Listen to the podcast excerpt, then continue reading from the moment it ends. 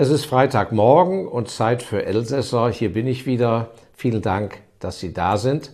Und äh, liebe Investorinnen, liebe Investoren, heute wollen wir uns wieder austauschen. Ich setze meine Reihe Branchenanalysen fort. Sie wissen ja, unsere YouTube-Beiträge haben keinen tagesaktuellen Bezug und sind von daher auch noch nach Jahren wertvoll. Und entsprechend können Sie gerne in dem alten Beitrag äh, zur Branchenanalyse Luxusgüterbranche und neulich haben wir ja auch gesendet zur Beverage-Industrie, zur Getränkebranche. Und heute nehmen wir uns einen anderen Bereich vor, ähm, und zwar nicht die Pharmabranche, sondern im weitesten Sinne Medizintechnik und Dinge, die da drum sind. Hier geht es jetzt nicht um eine akademische Abgrenzung oder wie die Großbanken äh, die Sektoren einteilen, sondern generell äh, das, was äh, den Mensch betrifft äh, und im weitesten gehend äh, seine Gesundheit. Da wollen wir mal reinschauen. So, schauen wir mal, was ich da so vorbereitet habe und was man an sich so mal vorweg erwähnen könnte.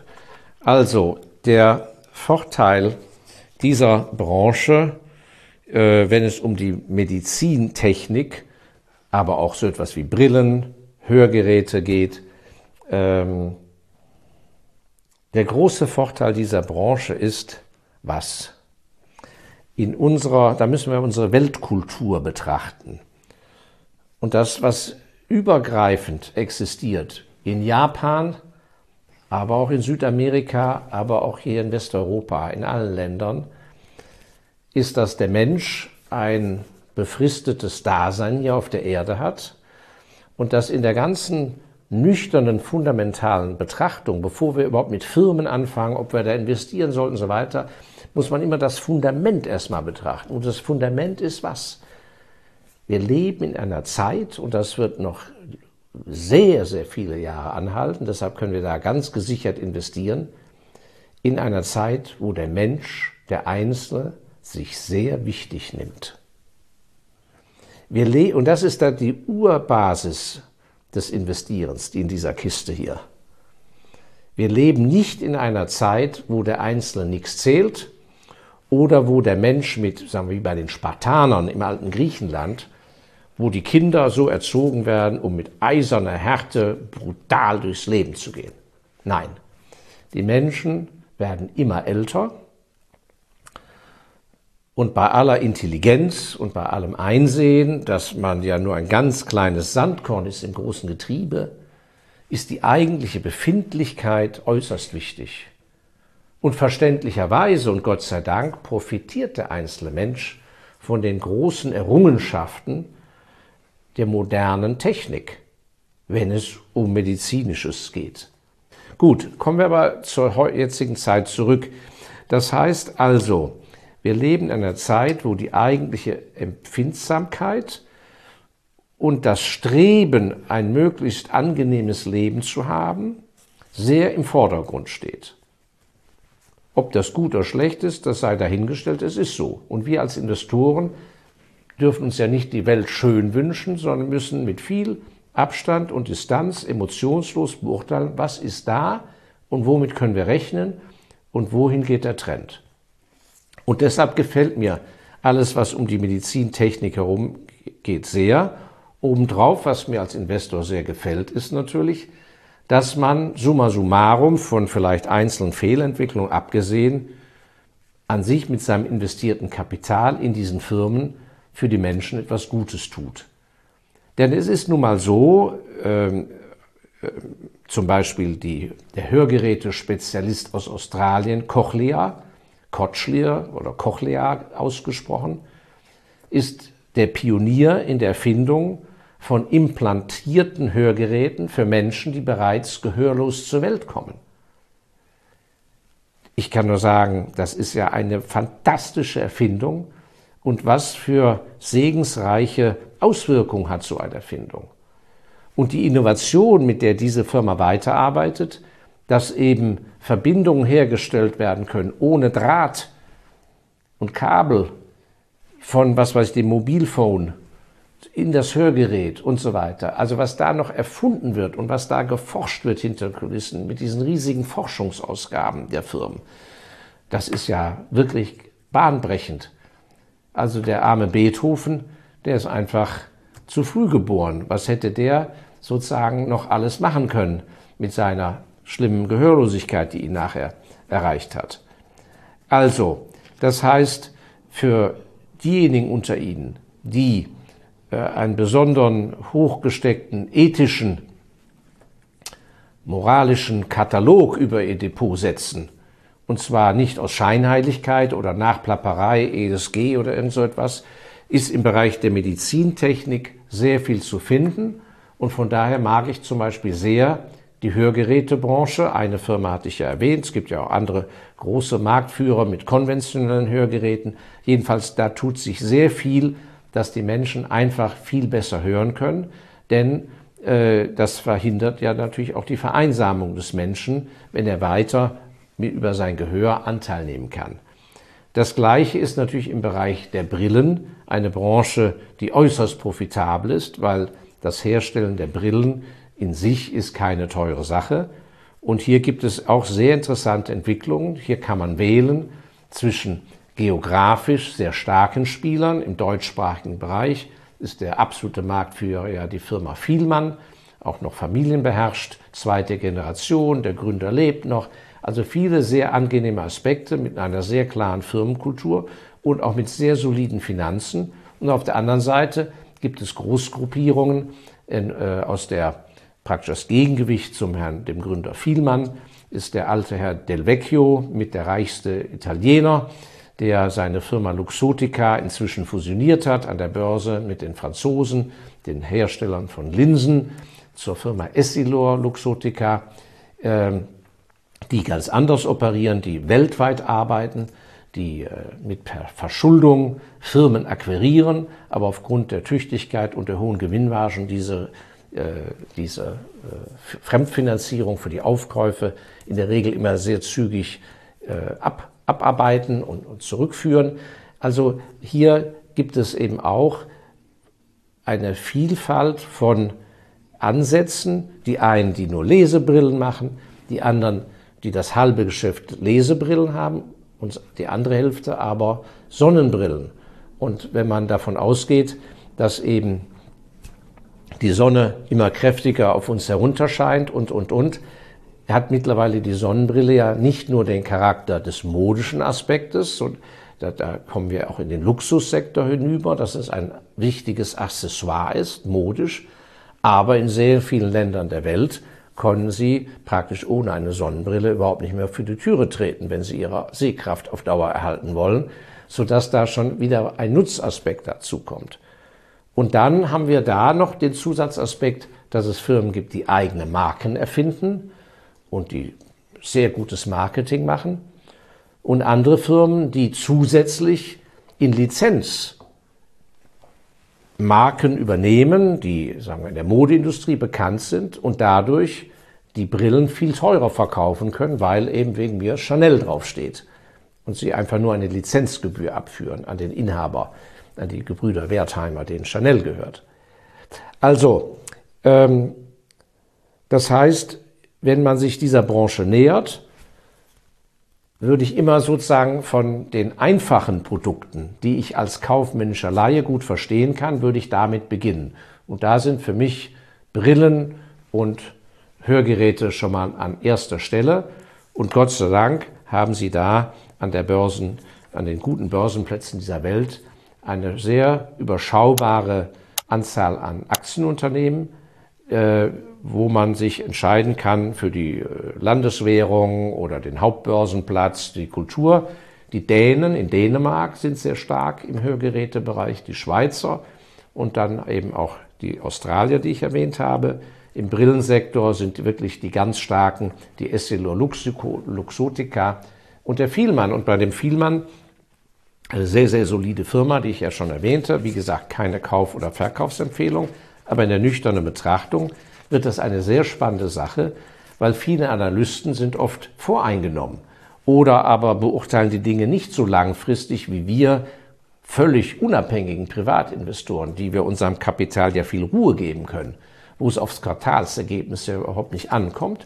Und die spannende Frage bei Vielmann wird ja sein, die haben ja einen Anteil allein von 50 Prozent im deutschsprachigen Bereich. Das heißt, jede zweite Brille, die im deutschsprachigen Bereich durch die Landschaft marschiert, auf der Nase, ist von Vielmann. Das ist natürlich sensationell. Die große Frage wird sein, das bisherige Vertriebsmodell beruht auf den Shops, auf dem Service in der Vielmann-Filiale.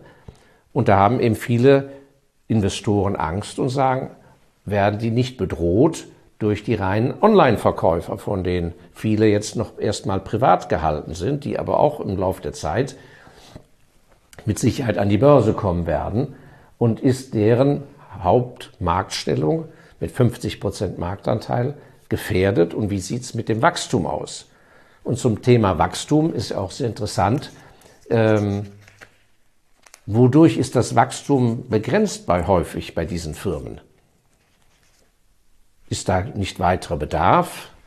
Ähm, kommen die mit ihren Brillenmodellen nicht gut genug an? Nein. Das Wachstum ist häufig, und das zeigt, wie gesund diese Märkte sind für die starken Firmen, das Wachstum ist häufig lediglich begrenzt durch das fehlende Personal. Also eine, äh, ich war vor Jahren, als ich in der Vielmann Hauptverwaltung war, wurde mir das klar dargelegt. Die haben gesagt, sobald wir an einem, die, die haben genau die Landkarte von Europa da, die können genau sagen, hier, hier, hier, hier, hier, hier, hier würden wir sofort eine Filiale aufmachen. Wenn wir, was weiß ich, drei oder vier Leute beieinander haben, die müssen alle Optikergesellen sein und wir brauchen einen Optikermeister und die müssen Deutsch können. Zack. Und die müssen bereit sein, im großen Umfeld dort dann auch zu wohnen. Sobald wir die haben, bumm, machen wir eine Filiale auf und die wissen genau, nach wie vielen Jahren die profitabel sind und die wissen auch genau, dass sie je nach Größe des Geschäftes so und so viel Umsatz machen werden und, und, und, weil sie natürlich von der nationalen Werbung unglaublich profitieren, die bereits dort gewirkt hat, obwohl noch nie ein Shop von denen da war. Also sehr, sehr interessante Aspekte in diesem relativ für uns Laien einfach zu verstehenden Geschäft. So, das heißt, wir haben also viele fundamental sehr gute Aspekte, die für ein Langfristinvestment sprechen, nämlich den geografischen Wandel, die Bedeutsamkeit des eigenen Körpers und der Gesundheit, die längere Lebenszeit der Menschen, gleichzeitig das Bevölkerungswachstum in der Welt insgesamt, aber in den etablierten Ländern, wo die hohe Kaufkraft ist, die immer älter werdende Bevölkerung mit immer mehr gesundheitlichen Themen. Und das heißt, wir profitieren, das ist selten in einer Branche, gleichzeitig von den Schwellenländern mit der immer größeren Bevölkerung, aber auch von den etablierten Ländern durch die Alterspyramide.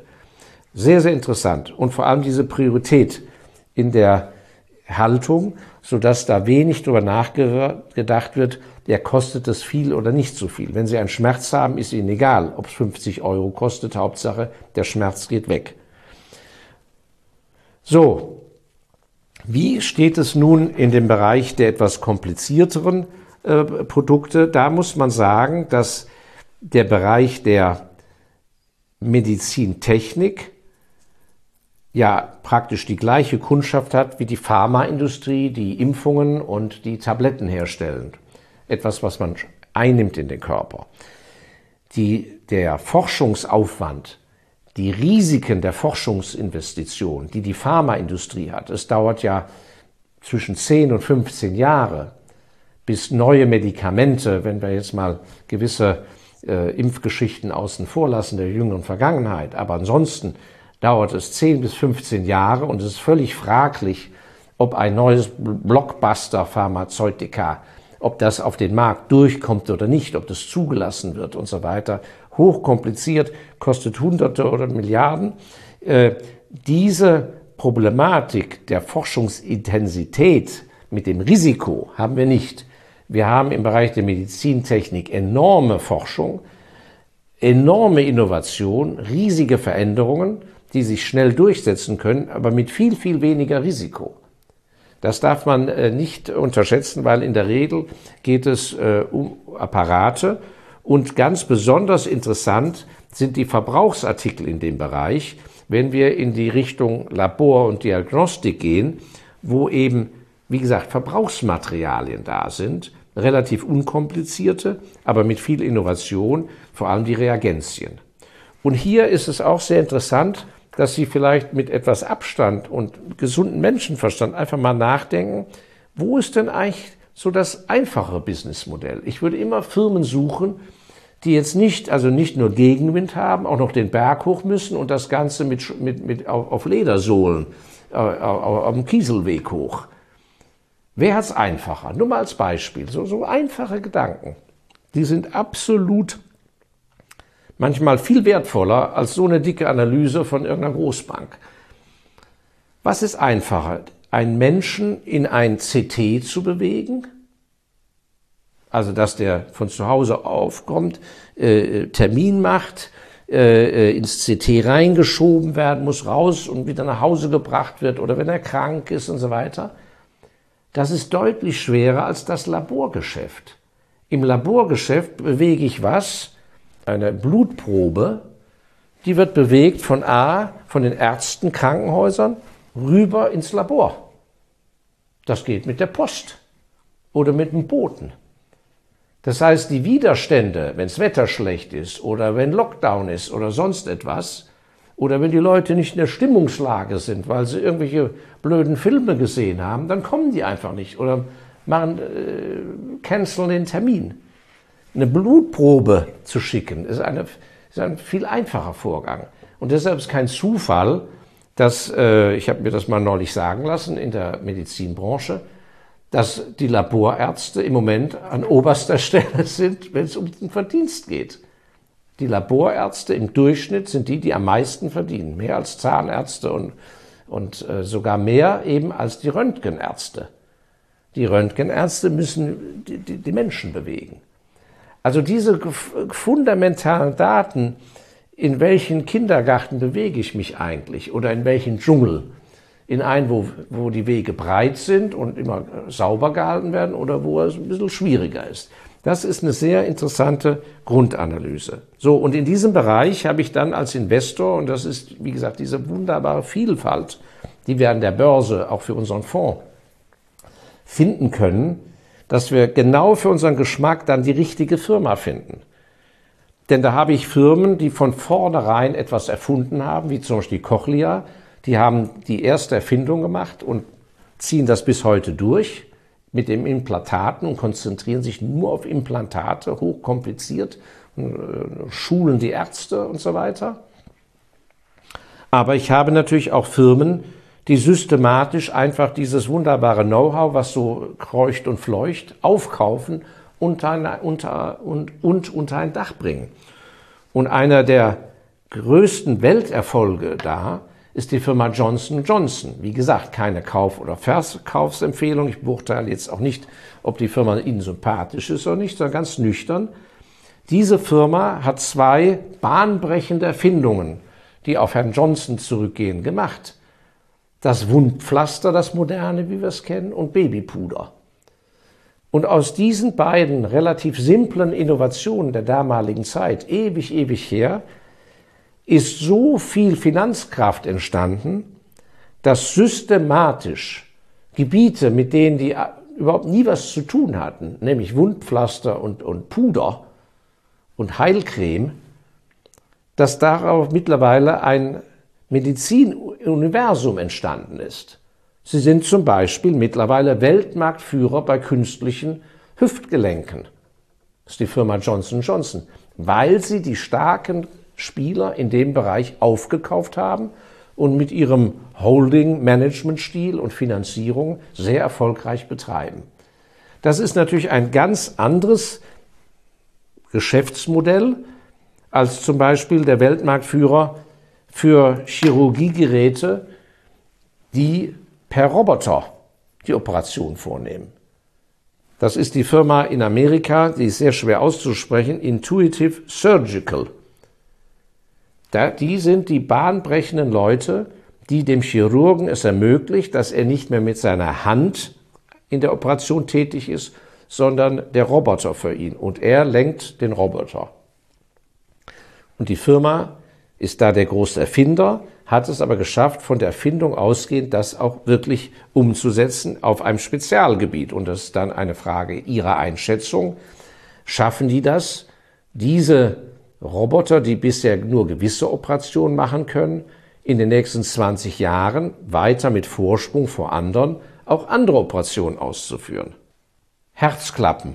Ohne das Herz kann der Mensch nicht leben.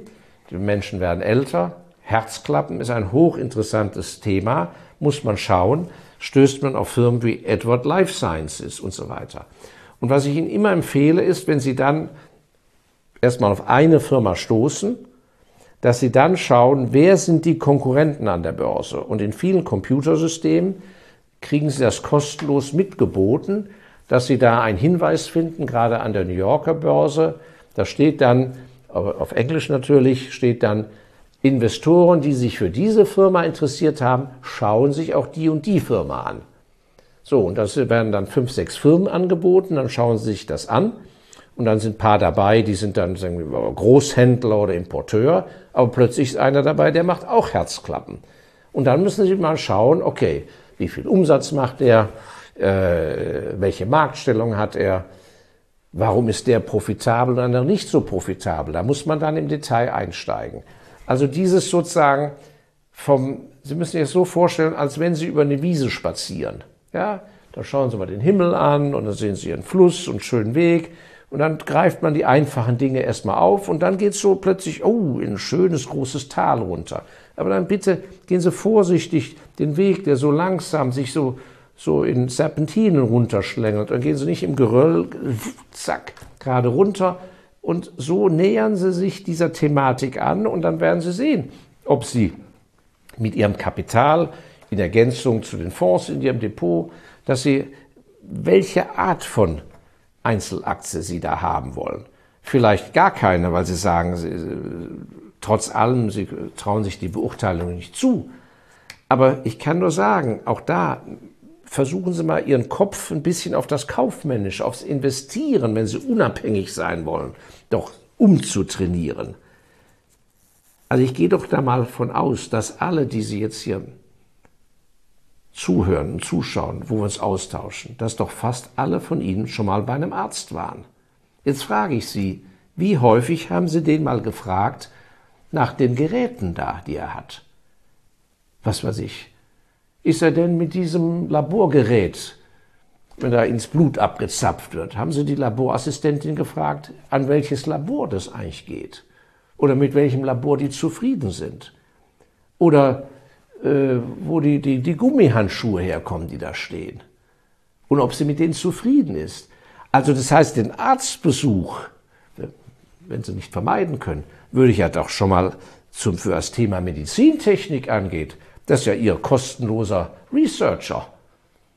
Ja, also ähm, ich würde mich nicht ja, hinsetzen und einfach irgendeine Analyse glauben, sondern versuchen, je nach Alter, Intelligenz und Neigung, wenn Sie denn gezielt einzelne Positionen aufbauen wollen, immer über die Branchenanalyse kommen und wie gesagt mit dem leichten Spaziergang und den dummen Fragen beim Arzt mich dahin bewegen.